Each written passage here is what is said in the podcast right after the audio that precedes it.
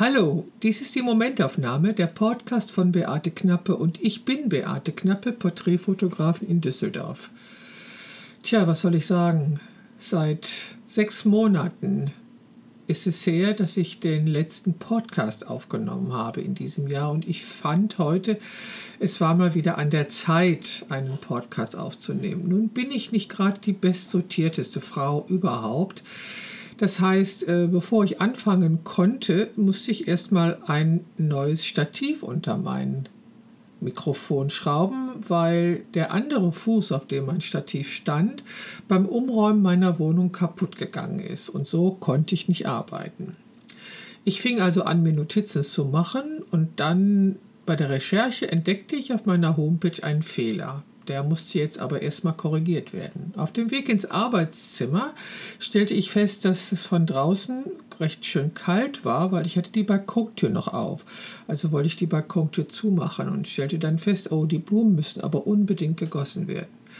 Also habe ich dann erstmal die Blumen gegossen und beinahe hätte ich noch weitergemacht und dann fiel mir ein, nein, ich wollte doch einen Fehler auf meiner Homepage ausmerzen und dann hatte ich doch vor, einen Podcast aufzunehmen. Hm. Also habe ich dann die Türe vom Balkon geschlossen und bin an meinen Rechner gegangen und habe den Fehler ausgemerzt, habe dann den Karton aufgemacht, weil das Mikrofon bzw. der Ständer für mein Mikrofon, der war nämlich gerade gekommen und habe angefangen, das zusammenzubauen. Also das Mikrofon steht jetzt hier und ich kann da reinsprechen, alles prima. Nur es kann da nicht bleiben, wo es ist, weil da bekomme ich dann die Schublade von dem Schrank nicht auf. Tja. Doch ich habe entschieden, dass mich das jetzt nicht weiter stören soll. Also, im Februar gab es den letzten Podcast und zwar zu dem Zeitpunkt, als das Swan-Magazin erschien, und zwar die Nummer 14, in der ich auf 40 Seiten vorgestellt worden bin. Vielleicht erinnert ihr euch daran. Ja, und seitdem ist ziemlich viel vergangen. Doch ähm, beginnen möchte ich mit dem, was ich zu Anfang des Jahres auf meiner Homepage geschrieben habe. Da habe ich nämlich einen Blog eingerichtet, der heißt 365. Und ich habe geschrieben, dass mein Vorsatz für das Jahr 2022 lautet, dass ich einfach glücklich sein möchte. Dass ich mir wünsche, dass alles einfach ist, ich keinen Stress, Stress, Stress, ja, ich keinen Stress habe dass ich nicht unbedingt immer etwas wollen möchte, nicht unzufrieden bin und dass ich endlich begreife, dass ich genug bin als Mensch, als Fotografin und dass ich der Freude folgen möchte. Hm, das habe ich geschrieben. Und jetzt, nachdem das Jahr schon zur Hälfte um ist, kann ich feststellen, dass sich das mehr erfüllt hat, als ich eigentlich zu Anfang geglaubt habe, dass es sich erfüllen würde. Okay, da war also im Februar die Swan-Ausgabe Nummer 14, äh, auf, in der ich auf 40 Seiten als Fotografin vorgestellt worden bin. Das war schon toll. Dann habe ich meine Augen operieren lassen. Ich habe nämlich grauen Star. Das war auch nicht weiter schlimm. Also ich hatte mir vorher groß, große Panik gemacht und hatte fürchterliche Angst. Doch die OP war wirklich ein Klacks. Und jetzt nach sechs Monaten kann ich auch sagen, dass ich super gut sehen kann. Als nächstes stand äh, das Umräumen in meiner Wohnung an. Ähm, dazu habe ich auch was auf diesem besagten Blog 365 etwas geschrieben.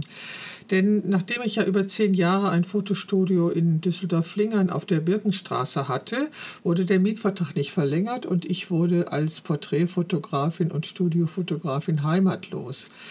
Das war ziemlich schlimm. Das war 2020 und zwar genau vor zwei Jahren fing das an. Dann nach etwa einem halben Jahr fand ich die Möglichkeit, in dem Studio eines Kollegen zu arbeiten, was auch äh, ganz toll gewesen ist. Doch der teilte mir Anfang dieses Jahres mit, dass das nicht mehr geht, weil er die Räume für was anderes braucht. Tja, und dann stand ich da hm, hm, mit meinem Vorsatz der Freude zu folgen und alles irgendwie äh, leicht zu empfinden und alles einfach zu machen. Und dann sagte meine Schwester, warum ich mir denn bitte kein Studio in meiner Wohnung einrichte. Nach einem kurzen Überlegen habe ich festgestellt, dass sie gar nicht Unrecht hat, weil diese Wohnung eignet sich dafür. Also ich bin hier im Oktober 1989 eingezogen, zusammen mit meiner Tochter und einem Fotolabor, weil damals habe ich als Fotografin analog gearbeitet. Der Raum, der das Fotolabor war, ist heute mein Schlafzimmer und das Zimmer, das das Zimmer meiner Tochter war, ist heute mein Arbeitszimmer, also der Raum, in dem ich sitze. Oktober 1989 war das. Meine Wohnung ist rund 100 Quadratmeter groß und hell, sehr hell und hat wirklich hohe Decken und liegt in der fünften Etage, was einen wunderbaren Blick ermöglicht. Auf jeden Fall hatte meine Schwester also die Idee, dass ich mir ein Fotostudio in meiner Wohnung einrichte. Nach ein paar Überlegungen hin und her mit Kollegen war klar, das funktioniert. Doch die Bedingung war, dass ich ein Zimmer komplett leer räume. Das bedeutete wiederum, dass ich auf mindestens drei Viertel meiner Regalfläche verzichten musste und alle Belletristikbücher in Kisten verpackt im Keller gelandet sind. Also ganz im Ernst, das war schon eine ganz gewaltige Anstrengung, dieses Umräumen meiner Wohnung. Also alles musste in Kartons verpackt werden. Ich musste entscheiden, was bleiben darf und was gehen muss.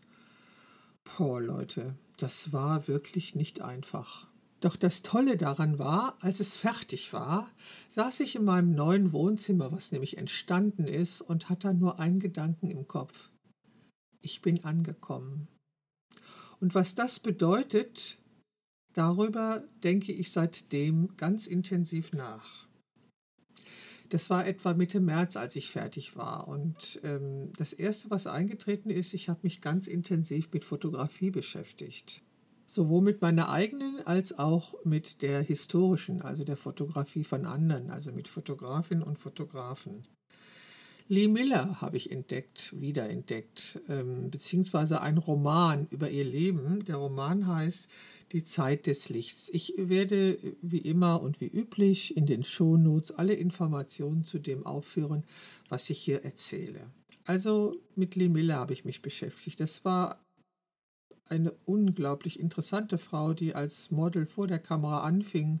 Und das wohl berühmteste Foto von ihr ist das Bild, als sie in Hitlers Badewanne ein Bad nimmt, weil sie gehörte nämlich zu den alliierten Truppen, die Deutschland von den Nazis befreit haben.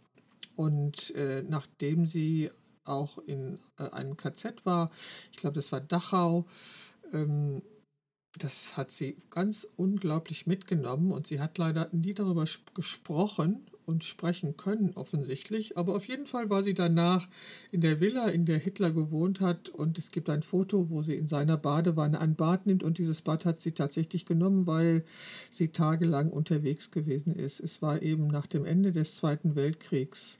Und sie war Teil der alliierten Truppen, die in Deutschland ähm, voranschritten voranmarschieren oder wie nennt man das?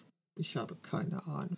Doch worüber ich mal sprechen sollte, was auch extrem wichtig ist, ist die Tatsache, dass sich mein Leben gerade dabei ist, sehr stark zu verändern. Ja, es verändert sich, es ist ein anderes.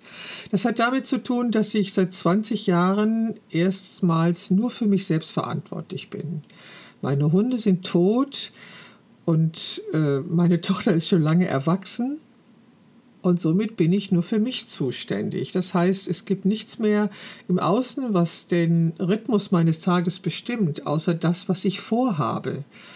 Ich bestimme, wann ich aufstehe, ich bestimme, wann ich Termine mache, ich bestimme, wann ich schlafen gehe und überhaupt, ich kann entscheiden, was ich will. Das ist zum allerersten Mal der Fall und das genieße ich sehr und es wird mir eigentlich erst immer mehr bewusst, was das bedeutet.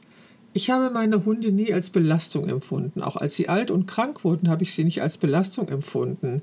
Doch jetzt empfinde ich es als einen unglaublichen Gewinn, dass ich äh, für kein Lebewesen mehr Verantwortung trage, sondern nur für mich. Das genieße ich wirklich, wirklich, wirklich sehr. Aber ich muss mich immer noch langsam daran gewöhnen. Ja, und diese neu gewonnene Freiheit habe ich zum Beispiel dafür genutzt, zahlreiche Ausstellungen zu besuchen. Da gab es in Köln zum Beispiel die Ausstellung der Agentur Live. 40 Jahre ist sie alt geworden und sie hat eine Fotoausstellung gemacht. Kuratiert wurde diese Fotoausstellung von einem ehemaligen Kommilitonen von mir, von Peter Bialobrzeski. Ich habe mir diese Ausstellung angesehen und ich fand sie sehr interessant. Dann gab es in Düsseldorf die Foto-Pop-Up Fair. ein ganz anderes Thema, ein ganz anderes Sujet. Das ist ja überhaupt das äh, Wunderbare, dass die Fotografie, also dass sich innerhalb der Fotografie zahlreiche Sujets entwickelt haben auch bedingt durch die analoge, durch die, oh Gott, ich erzähle hier wirklich Blödsinn, Entschuldigung. Also bedingt durch die Erfindung der digitalen Fotografie und nicht nur durch die Erfindung, sondern auch durch die Bezahlbarkeit der digitalen Fotografie hat es einen Paradigmenwechsel in der Fotografie gegeben und ganz viele neue Sujets sind entstanden. Ich komme ja aus der Reportage und aus der journalistischen Fotografie, das habe ich ja sehr lange Zeit gemacht und davon erzählt ja auch mein Buch und meine Retrospektive, knappe 70, die es in 2020 gegeben hat. Und live, die Fotoagentur, ist eben ein Zusammenschluss von Fotografen, die eben auch journalistisch arbeiten. Und diese Ausstellung hat eben über geschichtliche Ereignisse in unserer Gesellschaft und in der Welt berichtet. Das war wirklich sehr interessant. Und die Pop-Up-Fair in Düsseldorf äh, war nun eine Ausstellung über komplett andere Sujets in der Fotografie. Auch nicht uninteressant. Dann bin ich nach Luxemburg gefahren. Da gibt es nämlich ein Castle, in dem gibt es eine Ausstellung, die 1955 für das MoMA in New York konzipiert worden ist oder kuratiert worden ist von Edward Steichen. The Family of Men, also die Familie der Menschheit. Da Edward Steichen in Brabant geboren ist, hat er verfügt, dass diese Ausstellung dort als Dauerausstellung organisiert, äh, installiert wird Entschuldigung, mir fallen wirklich manchmal nicht die Worte ein, weil ich natürlich nicht vom Blatt ablese, sondern frei rede, wie mir der Schnabel gewachsen ist. Also diese Ausstellung, die 1955 äh, zum ersten Mal im MoMA in New York gezeigt worden ist und dann auf Weltreise gegangen ist, ist jetzt fest etabliert, fest installiert in dieser Burg. Auch die näheren Angaben dazu werde ich in die Shownotes schreiben. Außerdem gibt es in dem schon erwähnten Blog 365 auf meiner Homepage mehrere Einträge zu dieser Ausstellung. Es war eine zweistündige Autofahrt von Düsseldorf aus dahin und das führte mich an der Eifel vorbei und es war landschaftlich wunderbar. Und dieser Ort, ich weiß nicht, wie man ihn richtig auf Französisch ausspricht, darum schenke ich mir das, ist auch wirklich ganz entzückend. Und ich habe tatsächlich einen Parkplatz gefunden und ich habe wirklich viele Stunden für 1,75 Euro da parken können. Und es gab eine Fußgängerzone, die bis zu dieser Burg bzw. bis zu dem Aufgang zu dieser Burg führte. Außerdem habe ich in dieser Ausstellung ein wunderbares Ehepaar getroffen. Er ist Amerikaner mit deutschen Wurzeln und sie ist Schweizerin. Und wir haben uns sehr lange unterhalten. Doch zurück zu dieser Ausstellung The Family of Man. Edward Steichen, der diese Ausstellung kuratiert hat, versteht sie als Manifest für den Frieden und für die humanistische Fotografie der Nachkriegszeit. Die Ausstellung umfasst 503 Aufnahmen von 273 verschiedenen Fotokünstlern, wie zum Beispiel Robert Capa, Henri Cartier-Bresson, Dorothy Lange. Nach einer zehnjährigen Weltreise wurde diese Ausstellung 1964 in Luxemburg installiert und die historische Anordnung der Fotografien von 1955 berücksichtigt. Seit 2003 ist die Ausstellung Teil des UNESCO-Weltdokumentenerbes. Es gibt einen Katalog, auch dazu werde ich einen Link einstellen, der sich auf jeden Fall lohnt zu kaufen. Der ist nicht sehr teuer und er ist hervorragend gedruckt, äh, weil natürlich äh, die Druckqualität in 2003 besser geworden ist, als sie 1955 war. Als ich zurückgekommen bin, habe ich äh, von einer enormen Kritik an dieser Ausstellung erfahren. Tja, also 10 Millionen Besucher haben diese Ausstellung gesehen und sie gehört zu den legendärsten und meistbesuchten der Welt, also der Geschichte der Fotografie genauer gesagt. Und ähm, der, als ich angefangen habe, die Kritik zu lesen, äh, ist man, war, zum Beispiel die erste, die von Roland Barth, einem französischen Intellektuellen, dessen Meinung ich eigentlich sehr geschätzt habe und den ich während meines Studiums kennengelernt habe. Ähm, Roland Barth, so habe ich jetzt bei weiteren äh, Dokumenten, die ich gelesen habe, äh, festgestellt, wird unterstellt, dass er diese Ausstellung eigentlich gar nicht gesehen hat, sondern seine Kritik nur aufgrund des Katalogs geschrieben hat. Hm. Also diese Ausstellung ist von Coca-Cola und von den äh, Rockefellers finanziert worden und es gab von der amerikanischen Administration ein hohes Interesse daran, dass diese Ausstellung ein bestimmtes Bild von Amerika zeigte. Das kann man alles vorwerfen, der Ausstellung, kann man tun. Die Fotografie ist das Medium mit dem größten Realitätsbezug und Fotografien, Fotografien werden durch die Medien intensiv rezipiert. Daher sind sie ein wirkungsvolles Instrument zur Manipulation, weil sie durch die Medien eine sehr große Wirkungsmacht entfalten können. Das heißt, Fotografien werden eigentlich immer für wahr gehalten. Wird behauptet, wird angenommen. Kann sein. Auf jeden Fall äh, wird dieser, wird dieser Ausstellung, beziehungsweise die Kritiker werfen ihr vor, dass sie einem sentimentalen Humanismus im Dienst der Propaganda des Kalten Krieges dient. Tja, also die Ausstellung ist aus meiner Sicht angelegt fast wie ein Film. Also man geht hinein und wird da durchgeführt. Also es werden Bilder gezeigt von der Geburt des Menschen, von der Liebe zueinander. Klar, Paare werden nur als Mann und Frau dargestellt. Also was man der Ausstellung sicherlich vorwerfen kann, ist fehlende Diversität. Und das Thema Gender hat sie überhaupt nicht berücksichtigt. Das konnte sie auch nicht. Diese Themen gab es 1955 noch nicht. Ich überlege mir intensiv, ob ich äh, eine ganz eigene Folge oder sogar ein ganz eigenes Video zu dieser Ausstellung aufnehme, wo ich ein paar Fakten darlege. Also diese Ausstellung The Family of Men 1955 ist sie konzipiert worden und ist jetzt noch als fest installierte Ausstellung in Luxemburg zu sehen. Ich finde, es lohnt sich sie anzuschauen. Und mich hat dieser Vorwurf des sentimentalen Humanismus wirklich sehr getroffen, weil ich am Ende dieser Ausstellung überwältigt war von dieser Aussage, von dieser humanitären Aussage der Ausstellung. Also das Gefühl zu haben, wir sind wirklich eine Menschheit und unsere Aufgabe ist es, diese Erde zu erhalten und zu retten. Und ich habe mich als Teil dieses Ganzen gefühlt. Ähnlich gegangen ist es mir vor einigen Jahren, als ich in der Toskana war und dort ein Etrusker-Museum besucht habe. Und da ist mir klar geworden, dass 3000 Jahre vor dem Zeitpunkt, in dem ich da in dem Museum stand, es schon Menschen gegeben hat, die dort gelebt haben. Und wahrscheinlich wird auch noch 3000 Jahre nach mir Menschen dort leben und lieben und glücklich sein und unglücklich sein, essen und trinken, schlafen und so weiter. Aber damit das passiert, dass wirklich auch in den nächsten 3000 Jahren noch Menschen auf dieser Erde leben, müssen wir, die Menschen, die jetzt leben, etwas dafür tun, dass die Erde so erhaltenswürdig bleibt für die nachfolgenden Generationen und dass sie nicht durch Kriege zerstört wird.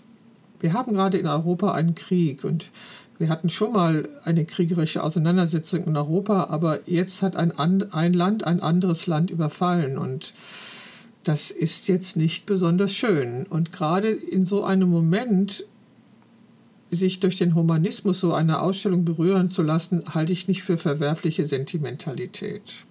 Nein, tue ich nicht. Auf jeden Fall habe ich mich wirklich ganz intensiv, wirklich sehr intensiv äh, damit beschäftigt. Es gibt auch ganz viele Texte auf Englisch, äh, die ich mir auch erstmal übersetzen muss, um sie zu verstehen.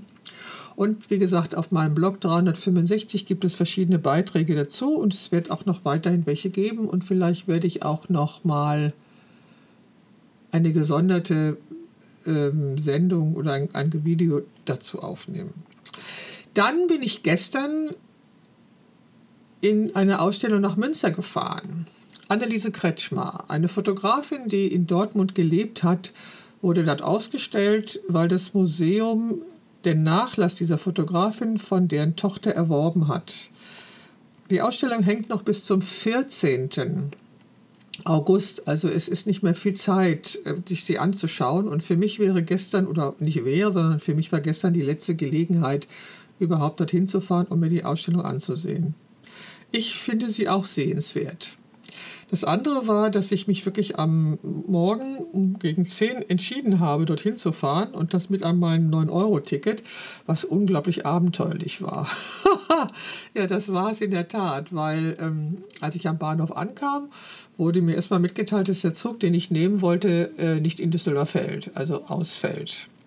Dann kam da ein anderer und der fuhr über Duisburg und dann habe ich äh, in dieser App der Bundesbahn nachgesehen, ob von Duisburg ein Zug nach Münster fährt und da gab es einen und dann bin ich halt bis Duisburg gefahren und in Duisburg umgestiegen in diesen anderen Zug. Während der Fahrt stellte sich aber dann heraus, dass dieser andere Zug nicht früh genug in Hamm sein wird, damit ich meinen Anschlusszug nach Münster erreiche. Hm, also bin ich wieder in die App und habe dann gemerkt, dass es gut wäre, in Dortmund auszusteigen und in Dortmund einen Zug zu nehmen, der nach Hamm fährt und in Hamm dann einen Anschlusszug nach Münster zu nehmen. Ich glaube, ich war über zwei Stunden unterwegs, aber ich bin in Münster angekommen und es war ja auch von den Temperaturen richtiges Reisewetter gestern und der Zug war voll. Ja gut, der Zug war voll. Also es fahren natürlich noch jede Menge Menschen äh, mit dem 9-Euro-Ticket und Okay, dann war ich in Münster und bin in dieses wunderbare Museum gegangen und habe mir diese Ausstellung angeguckt und habe sie wirklich genossen. Sie ist wirklich sehr schön kuratiert und sie ist wirklich exzellent gehängt, mit sehr viel Liebe. Und es sind, glaube ich, sieben oder acht Räume, in denen man sich die Fotografien von Anneliese Kretschmer angucken kann. Und besonders beeindruckend fand ich einen Satz, der lautete, sie hat drei Kinder und dass ihr Mann zu Hause war und die Kinder und den Haushalt versorgt hat und sie war die Alleinverdienende der Familie. Tja, das in dieser Zeit, in der sie das gemacht hat, schon sehr erstaunlich. Also sie hat irgendwie auch jüdische Wurzeln und wurde dann auch kurzfristig aus irgendwie aus einem Verband geschmissen und konnte nicht mehr als Fotografin arbeiten. Dann ist irgendwas gewesen, dass sie doch wieder arbeiten konnte. Ich muss das nochmal genau nachlesen, das weiß ich auch noch nicht. Auf jeden Fall wurde dann ihr ähm, Fotoatelier, das hatte sie in der ersten Etage des Hauses eingerichtet, in dem ihre Eltern ein Modegeschäft hatten. Es ist ausgebombt worden und zerstört und damit auch sehr viele ihrer Negative sind zerstört worden. Sie war auch kurzfristig mit der Familie in Worpswede und woanders hin evakuiert und hat dann nach dem Krieg in Dortmund wieder ein Fotostudio eröffnet. Und in dieser Ausstellung gab es auch äh, Berichte über Gespräche mit ehemaligen Kundinnen, die sich als junge Frauen in ihrem Studio hatten fotografieren lassen. Also mit anderen Worten, ich finde es wirklich richtig spannend, sich das anzugucken. Ja, und ähm, wie gesagt, ich habe mich in der letzten Zeit. Äh, ich hatte nämlich vor sieben Wochen einen Fahrradunfall. Ich bin mit dem Vorderreifen meines Fahrrads in die Straßenbahnschienen gekommen und dann gestürzt. Ich hatte aber eine Armee von ganz, ganz vielen Schutzengel, weil ich habe mir nichts gebrochen, aber ich habe eine dicke, fette, also einen dicken, fetten Bluterguss im rechten Arm und kann diesen noch nicht so richtig benutzen und musste mich kurz nach dem Sturz natürlich erstmal schonen und habe zahlreiche Termine abgesagt und habe dann gemerkt, dass äh, die Ruhe und die Pause, die ich dann hatte, zwangsweise genau das war, was ich brauchte. Ich hatte vorher wohl mir etwas viel zugemutet. Also da war die Augen-OP, dann das Umräumen meiner Wohnung und das wieder neu benennen, wer ich bin, mit Studio und Arbeitszimmer in meiner Wohnung und dem Gefühl, ich bin angekommen und dem Nachdenken, wo bin ich denn eigentlich angekommen das sind ja alles Aufgaben, äh, die ich ja irgendwie auch bewältigen muss. Und dazu brauchte ich auch Zeit und die hatte ich nicht. Aber nach dem Unfall, also das war vor sieben Wochen, hatte ich diese Zeit und habe ganz viel darüber nachgedacht und mich eben auch sehr viel mit Fotografietheorie beschäftigt und anderen Fotografen und bin da auch noch nicht zum Ende mitgekommen weil die Reflexion dessen, was auch so in den letzten zehn Jahren war, also nein, das mittlerweile sind es ja irgendwie zwölf Jahre, ähm, war notwendig, war wirklich erforderlich. Also eine Neuverordnung auch meiner fotografischen Positionen ähm, ist nicht unwichtig, war mein Eindruck. Ich hatte ja zwei freie Arbeiten angefangen in diesem Jahr. Einmal diese Porträts der Frauen in Wülfrath und dann eine Serie, die ich genannt habe, Ich liebe meinen Körper. Mir ist aber klar geworden, dass ich sie umbenennen muss, und zwar in Human Body weil ich sehr viele meiner Projekte und sehr viele meiner Fotos unter dieser Überschrift zusammenfassen kann. Human Body. Und ich hatte ähm, also in dieser Woche ein Shooting mit einer Frau, die ist mit einem vollen Koffer mit wunderbaren Kleidungsstücken bei mir angekommen. Darum hatte ich sie auch gebeten.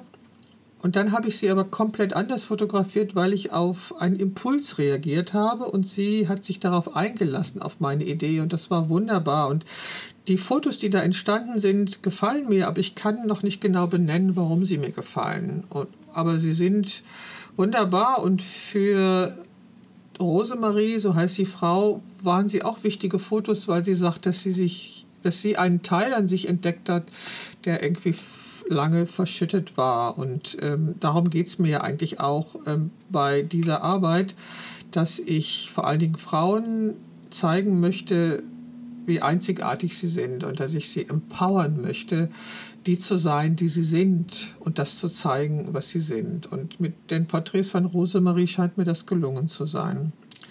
Also es ist richtig viel los, es ist richtig viel im Umbruch und ich brauche sicherlich auch noch Zeit, darüber nachzudenken. Und ich werde darüber berichten, was mir zu dem Thema Ich bin angekommen noch einfällt. Heute Morgen, ich bin um 5 Uhr wach geworden und habe mich gefragt, ob ich jetzt aufstehe oder mich nochmal rumdrehe. Dieses nochmal rumdrehen ist nicht so einfach, weil ich nicht weiß, wie ich mich hinlegen soll, weil mir der Arm halt schmerzt. Der rechte Arm, da ist eben dieser Bluterguss drin und den weiß ich manchmal nachts nicht zu lagern. Also bin ich um 5 Uhr aufgestanden und habe angefangen, Tagebuch zu schreiben. Und witzigerweise bin ich bei dem Thema gelandet, was meine Ziele sind. Und irgendwie war ich bei den Zielen oder bei der Situation, die ich gerne hätte, wenn ich nicht mehr arbeite. Und irgendwann ist mir klar geworden, was soll der Scheiß? Also ich sollte mir doch bitte lieber Visionen darüber machen, wie das ist, solange ich arbeite, weil das ist genau das, was ich will und genau das, was ich tun werde. Ich werde noch lange als Fotografin arbeiten. Ähm, das ist mein Plan, weil ich es sehr gerne tue und ähm, ja, was sollte mich daran hindern? Okay, meine Gesundheit oder meine Kräfte können mich daran hindern. Doch daran arbeite ich eben auch. Also ich äh, werde darauf achten, dass ich genügend Wasser trinke. Ich werde darauf achten, dass ich weiterhin meine Kondition und meine Muskeln stärke, weil das brauche ich, um gesund zu sein, um gesund zu bleiben oder gesund zu werden. Die Tatsache, dass ich mir bei diesem Fahrradunfall nichts gebrochen habe, was ich immer noch für ein Wunder halte, könnte aber auch daran liegen, dass ich seit einem Jahr in ein Sportstudio gehe und regelmäßig moderat meinen Körper trainiere. Ja, ich weiß nicht, ob ich da total falsch liege, aber ähm, ich höre immer oder lese immer wieder Nachrichten, dass Frauen in meinem Alter, wenn sie hinfallen, sich das Handgelenk, den Ellenbogen, den Arm gebrochen haben. Und ich habe mir bei einem Sturz vom Rad, da sind 100 Kilo auf die Erde geknallt, nur, ein, nur Blutergüsse zugezogen. Okay, ich hatte einen Helm auf. Wenn ich diesen Helm nicht aufgehabt hätte, hätte ich wahrscheinlich im Koma gelegen. Ganz ehrlich. Also ich habe den Knallen mitbekommen, wie dieser Helm auf die Erde geknallt ist. Wenn das mein Kopf gewesen wäre, ich möchte nicht dran denken, was das bedeutet hätte. Meine Nase, die äh, hat auch etwas vorgestanden, wie Nasen das zu tun, hat leicht die Erde touchiert und aber auch wirklich nur ganz leicht. Der Helm ist natürlich kaputt und ich muss mir einen neuen kaufen. Doch im Moment weiß ich noch nicht, äh, ob ich mich wirklich traue, wieder das Rad zu besteigen. Dazu muss erstmal mein Arm ausheilen und ähm, ausheilen darum, weil ich nicht durch eine plötzliche Bewegung, die vielleicht notwendig ist, einen starken Schmerz empfinde und dann mein Rad nicht richtig lenke. Also bevor der Arm nicht wirklich ausgeheilt ist, werde ich das Rad nicht wieder nicht besteigen und werde mir auch keinen neuen Helm kaufen. Aber ohne Helm werde ich kein Fahrrad mehr besteigen. Das steht mal für mich fest. Okay, ich denke, für den ersten Podcast nach sechs Monaten habe ich jetzt, glaube ich, genug erzählt, oder? Ich habe davon erzählt, dass ich mein Leben neu einrichten, aufstellen muss und dass ich äh, ganz, ganz schwer darauf achte, was meine Bedürfnisse sind.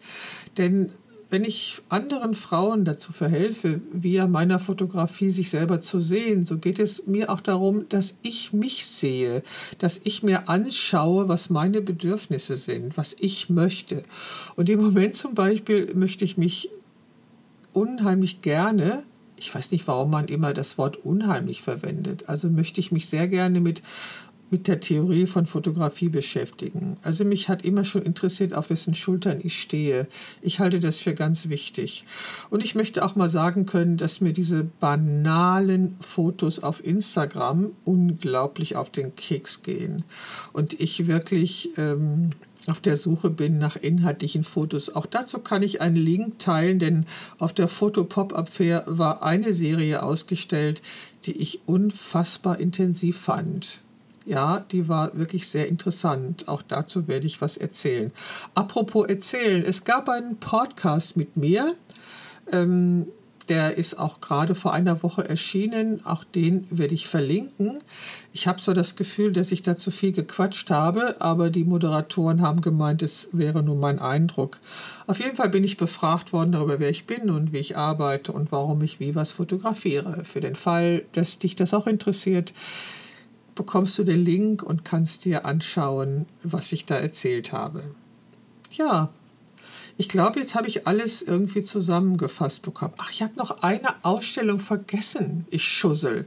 Ich war in Wetzlar auf der Thomas, in der Thomas Höpker Ausstellung bei Leitz in Wetzlar. Also Leitz ist die Firma, die die legendäre Leica herstellt. Und die hat äh, auf einem wunderbaren Gelände eine wunderbare Werksanlage hingestellt. Und da gibt es äh, eben Räumlichkeiten, um Fotos auszustellen. Und in und eine der Ausstellungen, die aktuell dort war, war die Thomas Höpker Ausstellung. Wer, wer und was Thomas Höpker ist, äh, dazu werde ich dann auch Links einstellen. Ein legendärer Fotograf, der Mitglied der Gruppe Magnum ist, der lange in der DDR fotografiert und berichtet hat, der in New York war am 11. September und der, wie ich gehört habe, an Alzheimer erkrankt ist. Ja, das ist natürlich ähm, unfassbar und unvorstellbar. Aber er hat eine Frau an seiner Seite und ähm, die Ausstellung ist grandios. Ich weiß nicht, wie lange die noch hängt, ob die nicht schon zu spät ist, wo ich jetzt darüber erzähle, keine Ahnung.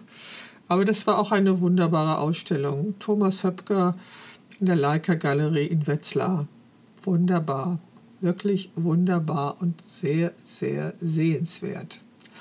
Okay, das waren jetzt eine Menge Ausstellungen. Ich hoffe, dass ich alle zusammenbekomme. Und wie gesagt, die große Veränderung in meinem Leben ist eigentlich das, was mich beschäftigt. Und der Satz, ich bin angekommen, wird mich auch noch lange beschäftigen. Und ich kann noch nicht sagen, wo ich angekommen bin. Bin ich in meinem Leben angekommen? Wenn ja, was ist das für ein Leben? Was macht dieses Leben aus? Im Moment weiß ich, dass es die Leidenschaft Fotografie ist, die mich total gepackt hat und ich empfinde es als unglaublich bereichernd, mir Ausstellungen anzugucken und theoretische Texte zu lesen. Das habe ich das letzte Mal während meines Studiums getan, was bald 25 Jahre her ist. Ähm, damals habe ich sehr gerne auch diese Texte gelesen und jetzt stelle ich fest, dass es mir ähnlich gefällt, mich theoretisch damit zu beschäftigen, weil mich eine Fotografie interessiert, die ich leider viel zu selten in den Medien zu sehen bekomme. Also bei Instagram schon mal gar nicht. Also ich bin auch bei Instagram, andere sind auch da, aber das sind Perlen, die man da findet. Die gibt es natürlich auf Instagram auch, aber der Algorithmus verhindert manchmal, dass ich diese Perlen zu sehen bekomme. Aber es gibt sie, es gibt sie, es gibt sie. Aber die Masse, die mir angeboten wird, geht mir wirklich unsagbar gegen den Strich und nervt mich. Und das ist nicht die Fotografie, die ich meine. Doch ich bin noch nicht sicher, welche Fotografie ich für mich meine.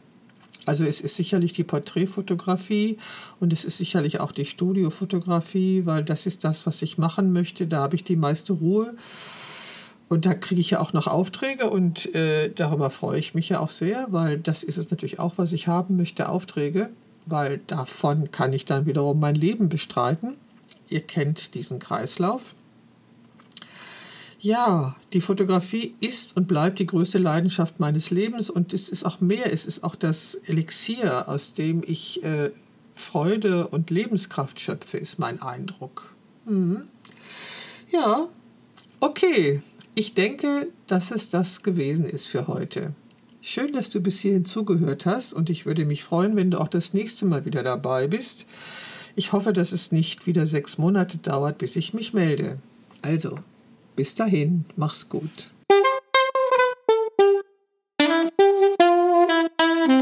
Das war die Momentaufnahme, der Podcast von Beate Knappe und ich bin Beate Knappe, Porträtfotografin in Düsseldorf.